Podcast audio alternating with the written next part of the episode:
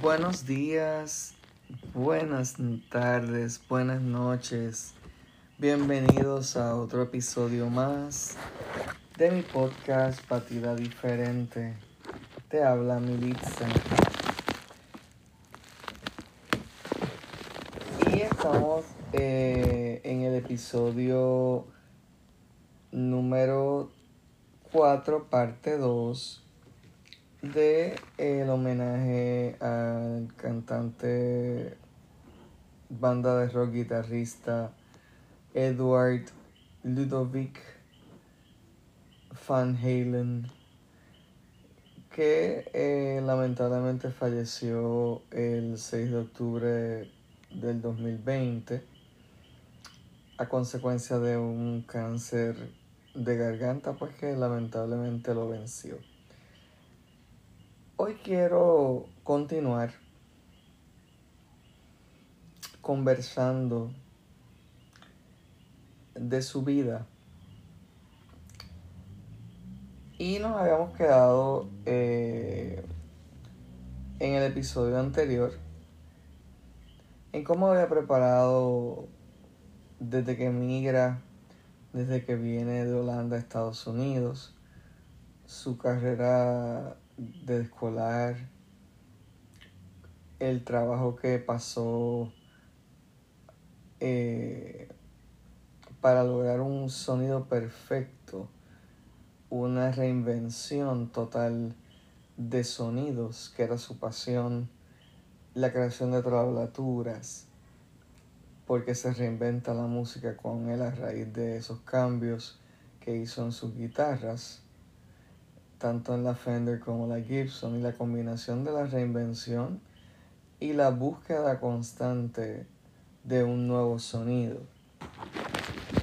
Pues continuamos conversando porque él no podía, eh, inventaba dos sonidos y seguía en esa búsqueda que yo siempre les menciono,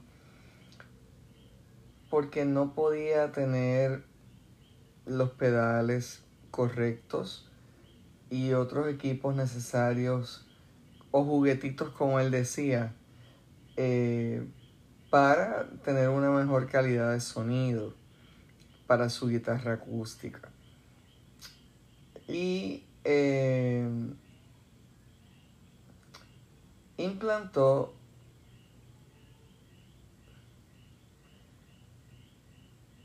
inventos para sacar el sonido que necesitaba, porque quería, necesitaba y deseaba y quería un sonido muy distinto para su guitarra, no solamente con sus dedos, sino a través de la innovación.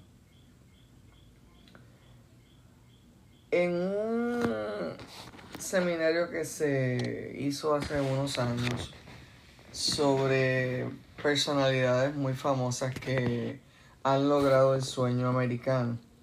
Se le hizo, hicieron una serie de preguntas y una de ellas fue que cuáles habían sido sus héroes, a lo cual él respondió que uno de sus héroes había sido su padre, que lo pudo ver lo suficiente actuar y verlo lograr éxito. También nos menciona que otro de sus héroes era Eric Clapton, porque le gustaba mucho eh, el tipo de música de género orgánico que él eh, interpretaba en ese tiempo en el grupo Cream. Pero que luego de que Eric Clapton decide abandonar el, el grupo Cream e irse solista, pues ya había perdido el interés. Y él entonces comienza a insertarse en su propio mundo. Edward Ludovic Van Halen pues se inserta en su propio mundo y a la misma vez sigue escuchando Cream, Led Zeppelin, pero se insertó en su propio mundo y repito eso, no usaba más radio, no escuchaba nada de radio ni televisión ni música. Se concentró específicamente a encontrar sonidos y a disfrutarlos, a escuchar, a encontrar, a innovar y a disfrutar sonidos. Así que eso es una de las cosas muy interesantes de su vida que mucha gente quizás ni sepa. También eh, para los años 72 eh, se compra eh, un Mirror's Lamborghini que actualmente hasta el día de su muerte lo ha tenido bajo su propiedad y pues entiendo que ahora pasará a su, a su hijo, a su familia como herencia, obviamente. Pero siempre ha conservado y conservó ese modelo de auto desde que lo adquirió en 1962 y con, entiendo que es un dato importante que deben saber. También eh, se, le, se le preguntó el estilo de tocar y él menciona que para la, década de los 70, 72 en adelante, estaba Mark Stone, la era de los copycats, y él no le interesaba de ninguna manera copiar a nadie. Así que él tocaba a su manera, sin copiar a nadie. Que eso está bien porque entonces te hace único, te hace diferente destacar de, los demás. No vas a ser una copia de otra persona. Menciona que su banda era de progresión natural. Y decía de broma que cuando los reunía a los cantantes que tuvo, que fueron tres, le decía, o cantas esto o no cantas o no puedes entrar. Pero lo decía de broma, no. Él, él menciona que en sus cuatro miembros de la banda, incluyéndolo a él, pues eh, había música de gusto progresivo, que ninguno de los miembros tenía el mismo gusto musical. Cada uno, aunque eran cantantes y, y eh, músicos de rock, cada uno con su instrumento particular de la banda, pues uno le gustaba el género progresivo, a su hermano Alex le gustaba el rock, a Dave le gustaba la música disco y obviamente a Van Halen pues el rock and roll. Y eso em, lo lleva a confiarnos que su proyecto musical, el primero de tantos que hizo luego de, no, luego del primero, jamás él pensó que iba a ser la de la fama a una generación tan y tan grande y que para él fue un honor aún después de 40 años tener y mantener una audiencia que así lo siguiera. A él y a su banda y a su música. Y eso es un dato muy, muy, muy importante y muy bonito de un músico hacia su público, hacia la gente que, que lo apoya, que escucha su género musical. Que sea un honor. Entiendo que es algo muy hermoso, que es bueno reseñarlo y eh, señalarlo.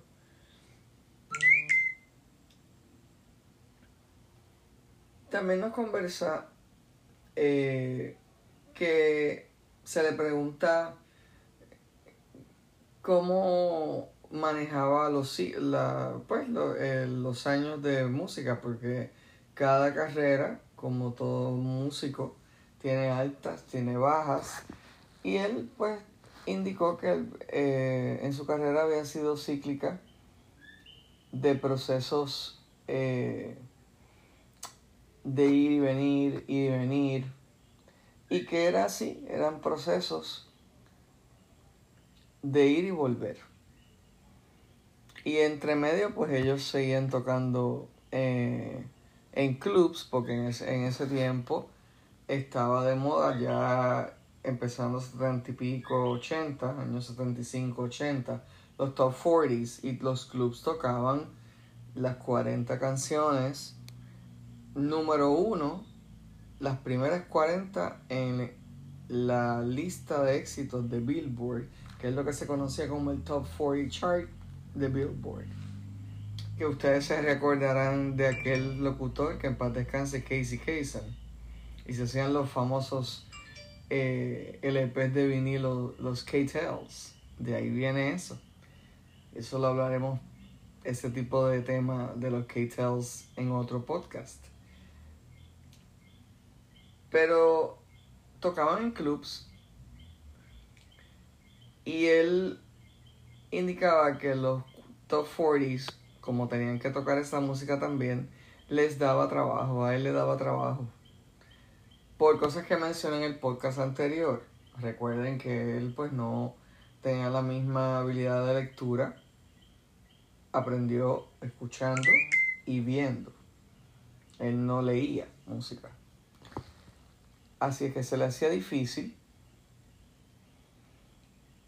Y cuando lo escuchas, pues es la naturaleza de la bestia. Eso era lo que él mencionaba.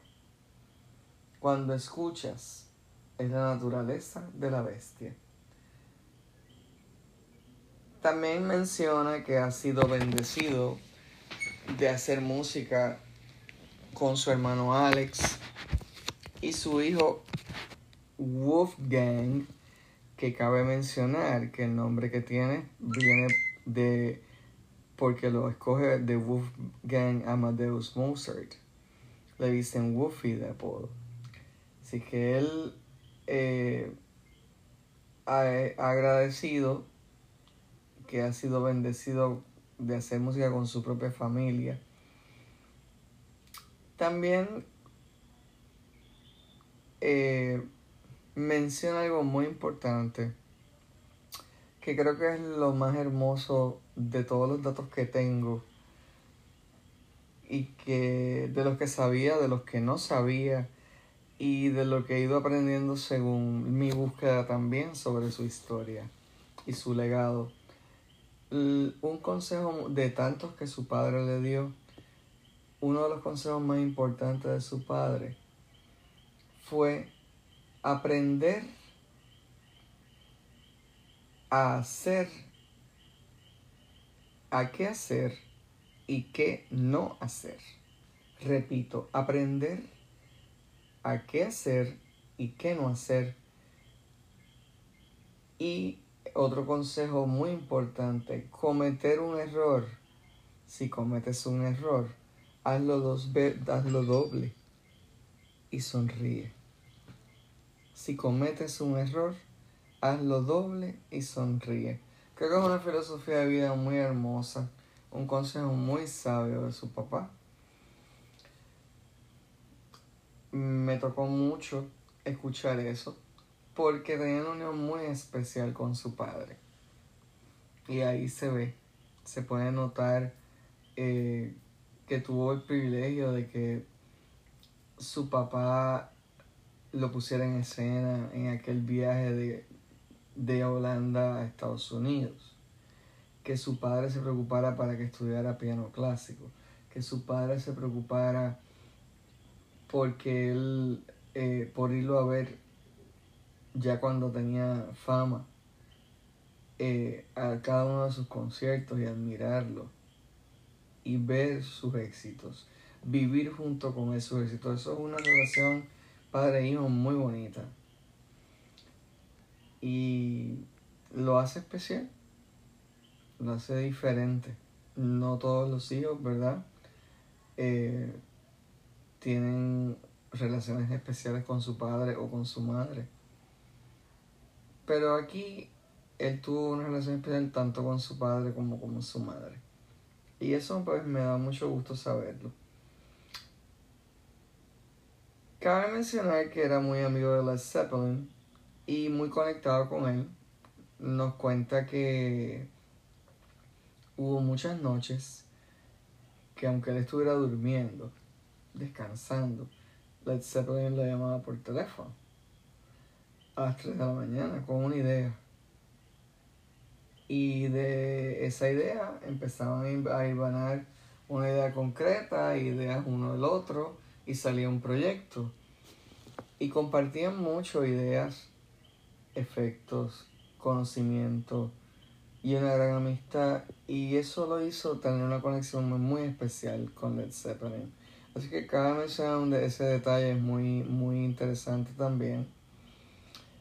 Dice que sí, que a la larga y a la postre que él puede muy tranquilamente decir realizado que se le cumplió su sueño de ser inmigrante holandés al sueño americano.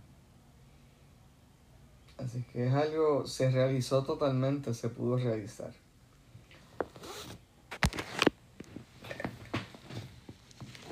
Así que eso no, nos da una idea de que fue arduo trabajo, porque en la vida no fue fácil. No fue una vida fácil. Pero esa semilla que sembró desde chiquitito, desde que se monta en ese barco, llega a Estados Unidos y comienza en un lugar distinto, sin saber el idioma. Poco a poco, poco a poco, y adentrándose en la música, aún sin tener la habilidad de lectura, trajo grandes frutos.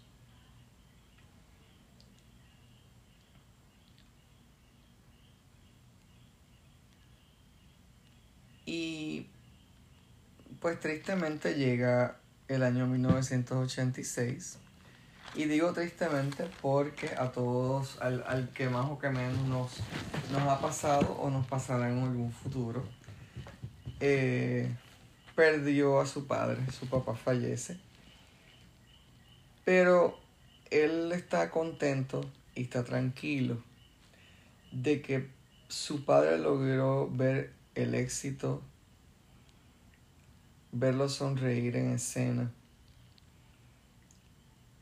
Y eso también lo llena de mucha, de mucha realización, el hecho de que él pudiera eh, ver a su padre disfrutar, sonreír del éxito en escena.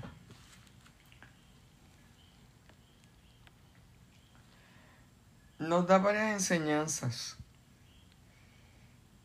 y es que en la vida, la vida que está trazada para ti, cuando vienes a este mundo terrenal, tus sueños, tus metas, tus más grandes objetivos en la vida para realizarte, no te detengas y haz lo que te gusta hacer. Siempre y siempre sigue intentándolo, intentándolo, intentándolo, intentándolo hasta que lo logres. Y regreso en breve con más información de Eddie Van Halen.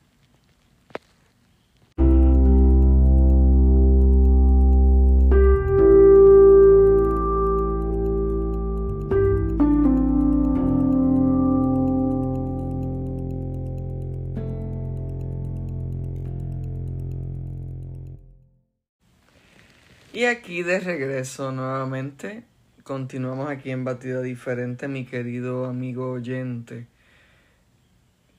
Conversando, platicando sobre la vida y legado de Edward Ludovic Van Halen. Em, quiero hacerles mención de que el primer álbum, Van Halen, en 1972, ese álbum no estaba eh, a principio de ser grabado en los primeros números ni listas eh, musicales de éxitos. Y él le tocó, le tomó mucho tiempo. Eh, tocaron en infinidad de lugares en actividades, como yo he mencionado anteriormente. Tocaban donde quiera que pudieran. Y finalmente, después de eh, una gira muy amplia de varios años,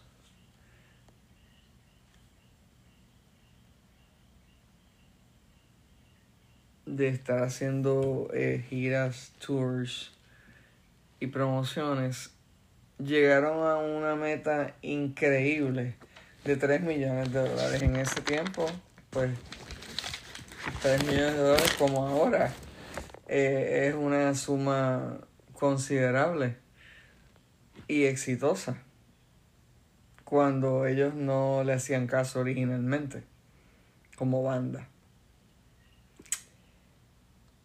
Tocaban en, en fiestas de marquesina, en cumpleaños, en bodas, en, en las casas, en, pequeños teatros, en escuelas.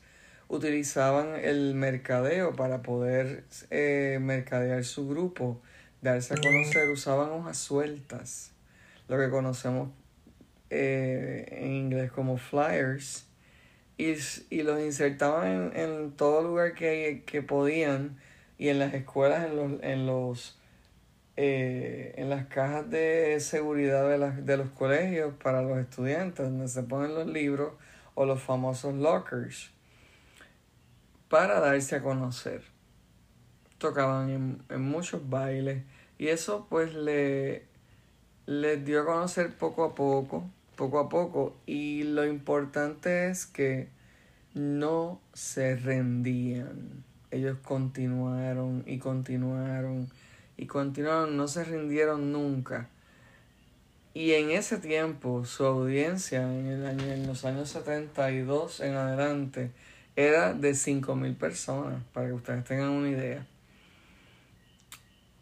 Así es que eh, fue una tarea ardua, pero lograron posicionarse en primer lugar. Luego de mucho, mucho touring, mucho, mucha gira artística, muchas noches de tocar. Sé que fue una carrera de esfuerzo. Interesante, sí, divertida, porque él inclusive conversa de que fue, ha sido divertido toda su vida y que no es un trabajo común, pero sí se trabaja cuando se hace música, se trabaja mucho, es arduo. Para lograr un producto único, sí.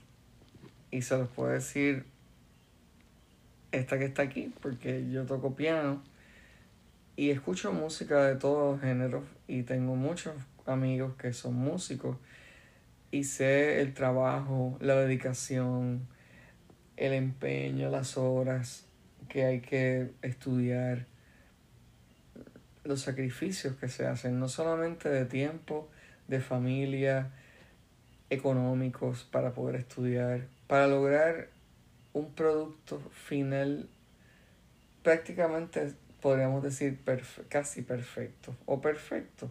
No hay nada perfecto, pero los que son perfeccionistas, pues vamos a usar ese término perfecto, pero algo que sea único en su clase. También se le preguntó a Eddie Van Halen que de todos los músicos que había conocido que ya están fallecidos al día de hoy, sin saber que él tenía tan poco tiempo de vida, ¿con cuál él tocaría? Y increíblemente contestó que tocaría con su padre de nuevo. Y eso ha sido un regalo muy hermoso yo saberlo también. Así que había una conexión muy, muy, muy particular, muy de unión, muy especial de un alma con otra, de su padre con él. Así que quiero mencionar eso porque es muy importante y eso puede ser en la música, puede ser en cualquier otro tipo de, de profesión. Eh, es un mensaje a los padres eh, con sus hijos apoye a su hijo en lo que le gusta hacer. Apóyelo. Trate siempre de apoyarlo. No le niegue un sueño.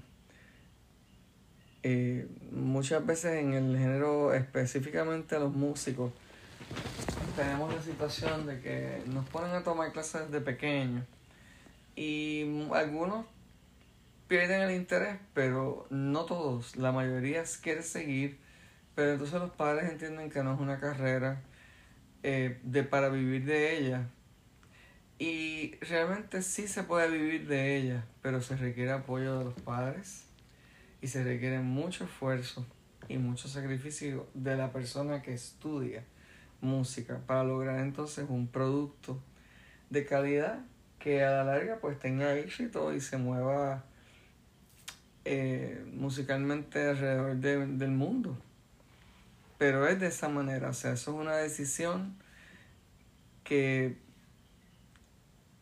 es importante, hay que pensarla bien, porque es de mucho sacrificio, pero de mucho amor y de mucha eh, satisfacción cuando se logran éxito tras éxito tras éxito. Así que apoyen siempre a sus hijos, no solo en la música, en las artes, en lo que su hijo quiera o su hija quiera hacer cuando sea ya un adulto, apóyelo. Eso es muy importante.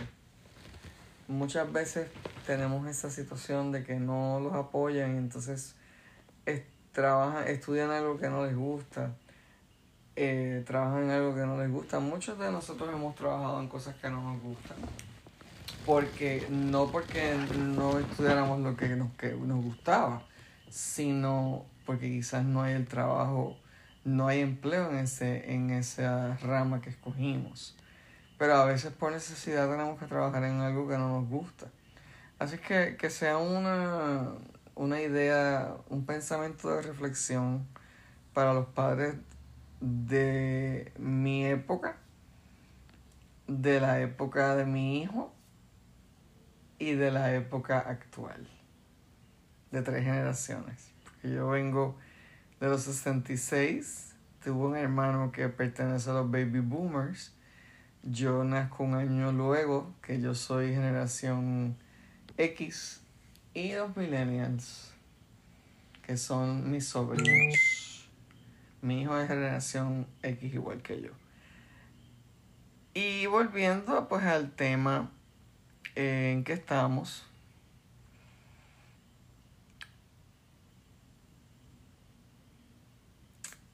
el, hubo un chiquitín en esa conferencia que yo les hablé sobre el sueño americano, donde él fue invitado, que le preguntó que cómo había sido su primer día de clases cuando él llegó a Estados Unidos.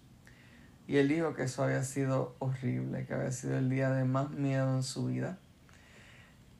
Que pues sintió mucho miedo porque no tenía el lenguaje eh, también porque lo consideraban a él y a su hermano, eh, las personas que venían de Holanda o de cualquier otro país que fuera inmigrante a Estados Unidos lo consideraban minoría.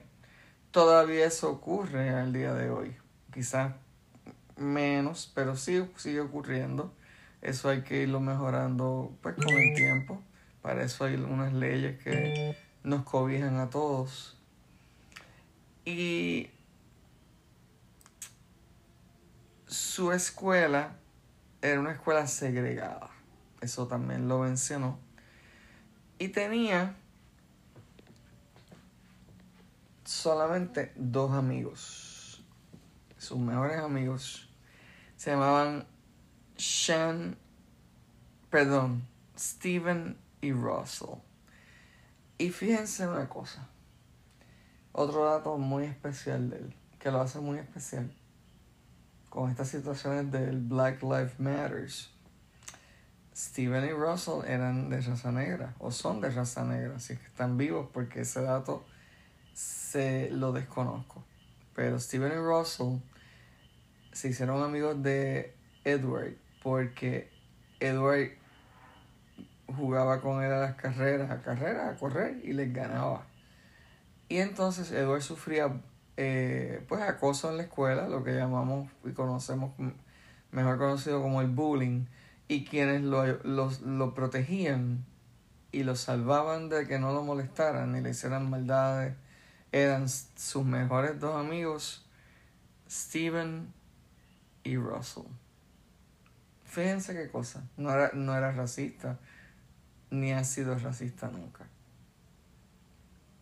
Y eso es algo muy, muy humilde y un valor que hay que resaltar.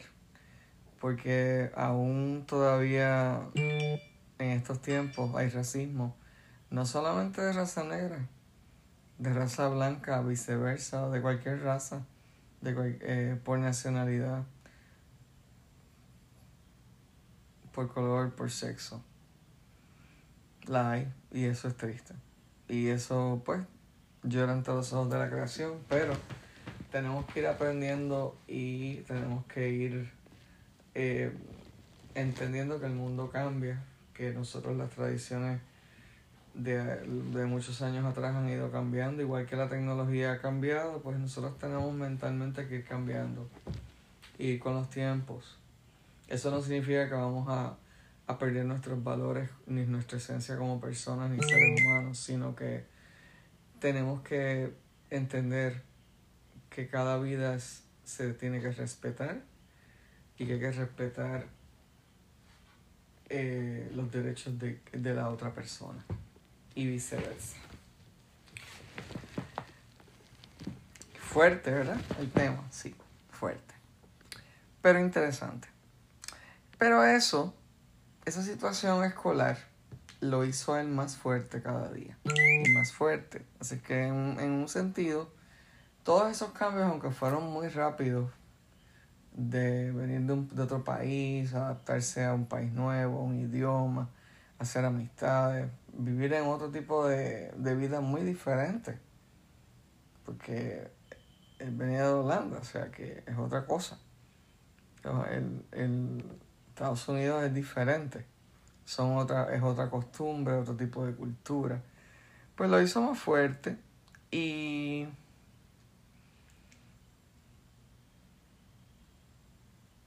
se mantuvo siendo creativo y manteniendo la chispa creativa en su música. Y dijo que seguiría tocando y tocando hasta el día que falleciera. Y ese es el consejo que le dio a, a todos los músicos y a personas que quieran tocar guitarra o cualquier instrumento, que tienes que seguir tocando y seguir tratando y seguir innovando y tocar y tocar y tocar hasta el día que tú fallezcas. Porque no es un trabajo ordinario. La música no es un trabajo ordinario, es un trabajo duro. Pero cuando logras el sonido, la recompensa es invaluable. Así que es súper especial tener, lograr ese producto final qué es lo que te gusta, cómo te gusta el sonido que quedó, cómo queda editado, la calidad, que lo hiciste tú. E, es, eso, eso es a lo que se refiere.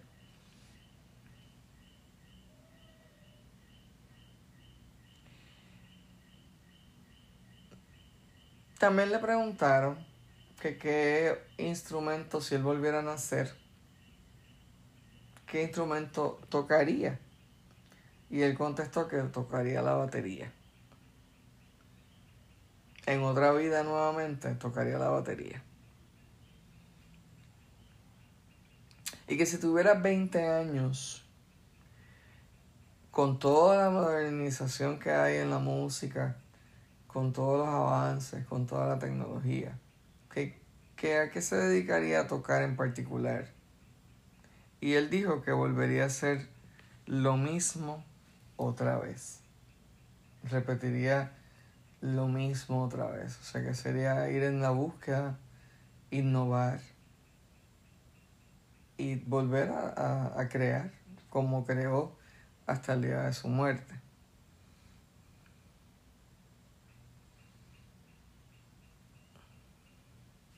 Y se seguiría anunciando en papel. también. Ahora en los milenios. También lo haría, todavía seguir usando el método de flyers. Eh, así que si venimos a ver, pues repetiría su vida nuevamente porque se realizó en ella, muy realizado. Eh, yo diría que ha sido uno, eh, uno de los mejores guitarristas de todos los tiempos de género de rock and roll y heavy metal que ha existido. Un estilo único, estilo muy único de tocar.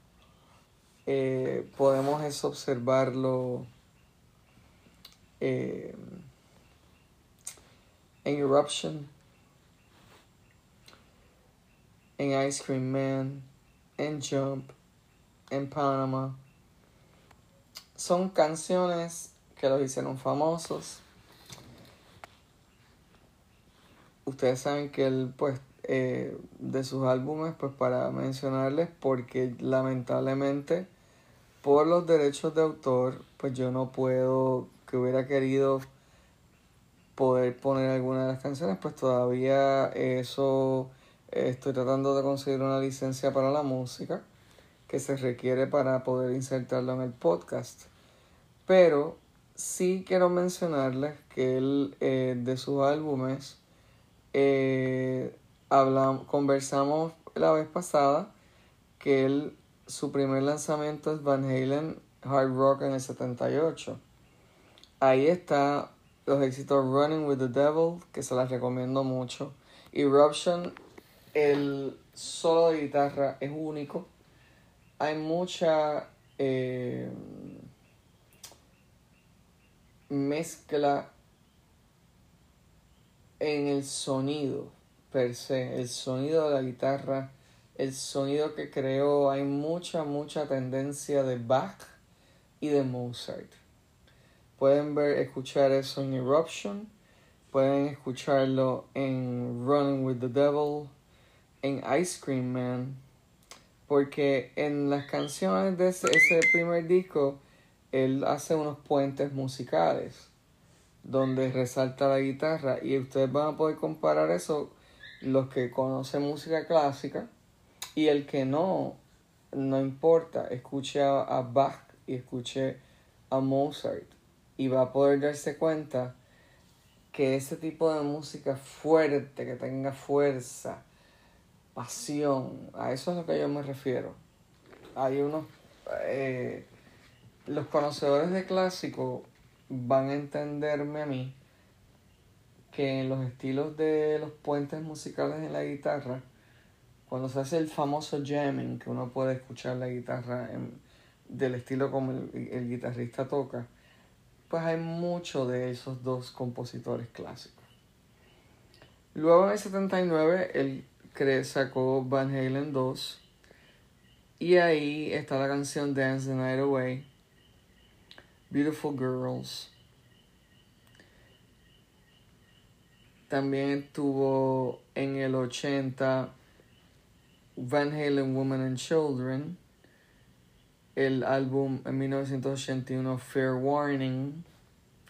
Ahí podemos destacar Main Street, la canción Unchained, Sunday Afternoon in the Park.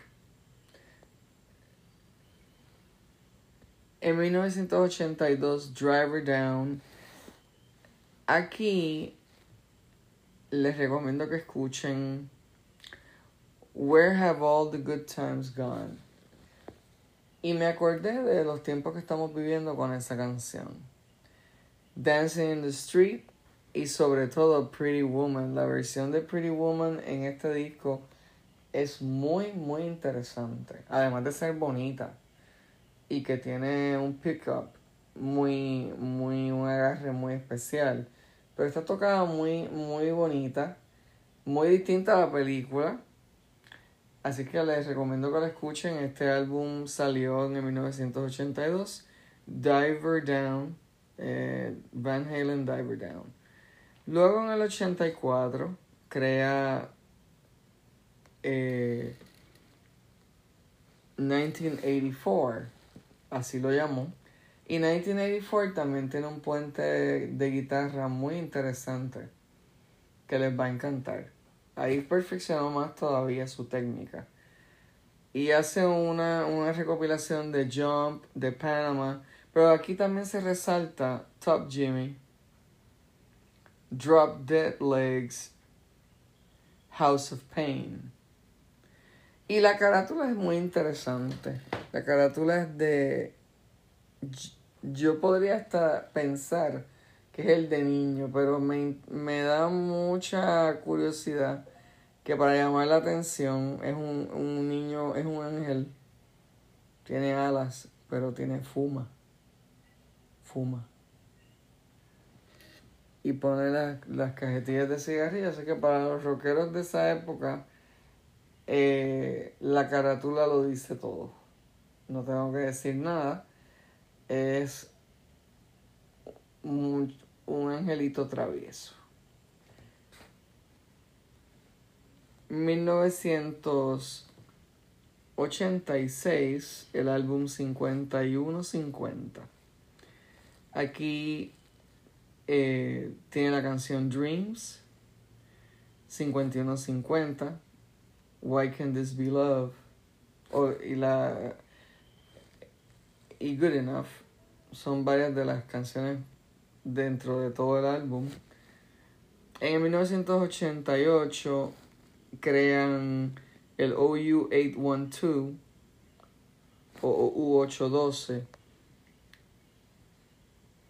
Eh, es un disco diferente porque ya ahí eh, está Sammy Hagar en la dirección vocal y el álbum aunque el título se pueda sentir que es tonto, las canciones están son de eh, son de importancia y serias. Y son eh,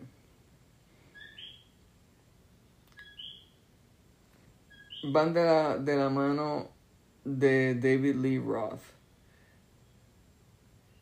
El ritmo de Michael Anthony y Alex Van Halen asegura que cada eh, canción sea un, una chispa diferente. Así que es un, un cambio en, la, en el backing vocal integral de Anthony.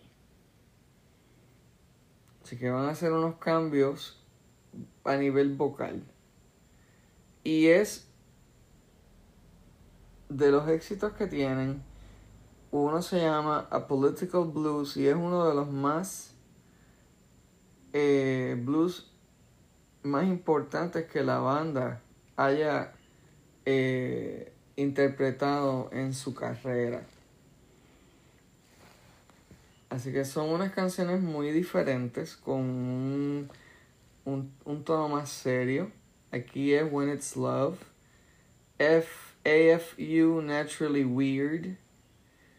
Finish What You Started. Y A, A Political Blues. Esa es una canción que creo que deben escuchar. 1991.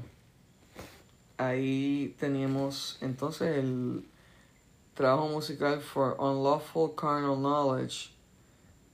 Y aquí está la canción Pound Cake. Y es muy, muy curiosa y muy bonita. Muy sencilla, a la vez dice, con la sencillez que está escrita, dice mucho.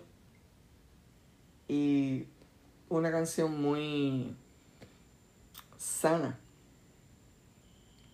También está Judgment Day, Right Now, Top of the World. 1995 sale el álbum Balance.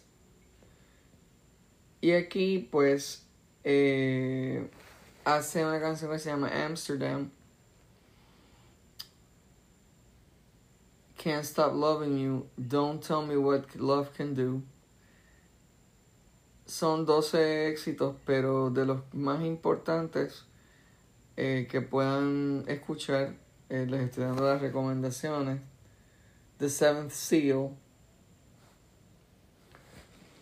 aquí pues eh, ya estamos en el medio de los años 90 y pues él, eh, Van Halen ya tiene otros cambios más emocionales y más fuertes en su música directa.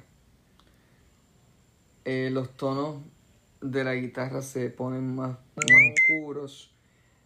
Hay otras expresiones diferentes al tocar. En The Seventh Seal se expresa eh, su lucha contra el alcohol, porque él tenía un problema de alcoholismo que lo logró vencer finalmente. Y habla también del desamor. Y Amsterdam, pues, es un.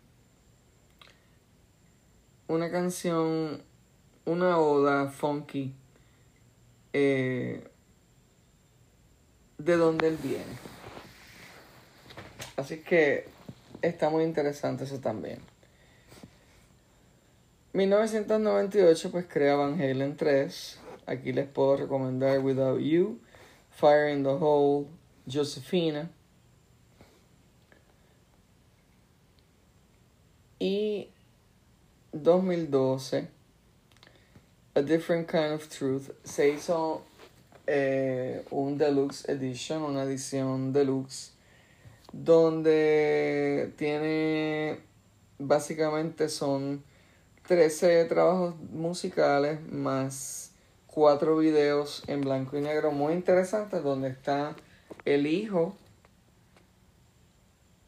de Van Halen, Woofy, tocando guitarra, se está haciendo como un tipo de eh, eh, downtown sessions en vivo, como unas acústicas.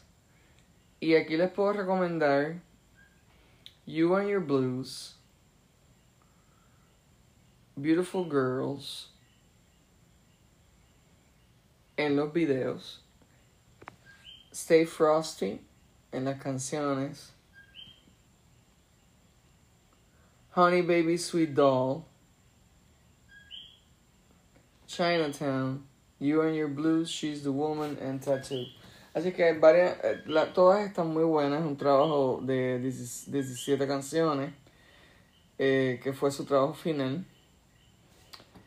Y pues lamentablemente pues ya como ustedes todos saben, pues el 6 de octubre, eh, pues el cáncer de garganta lo venció, no pudo, no pudo vencerlo él.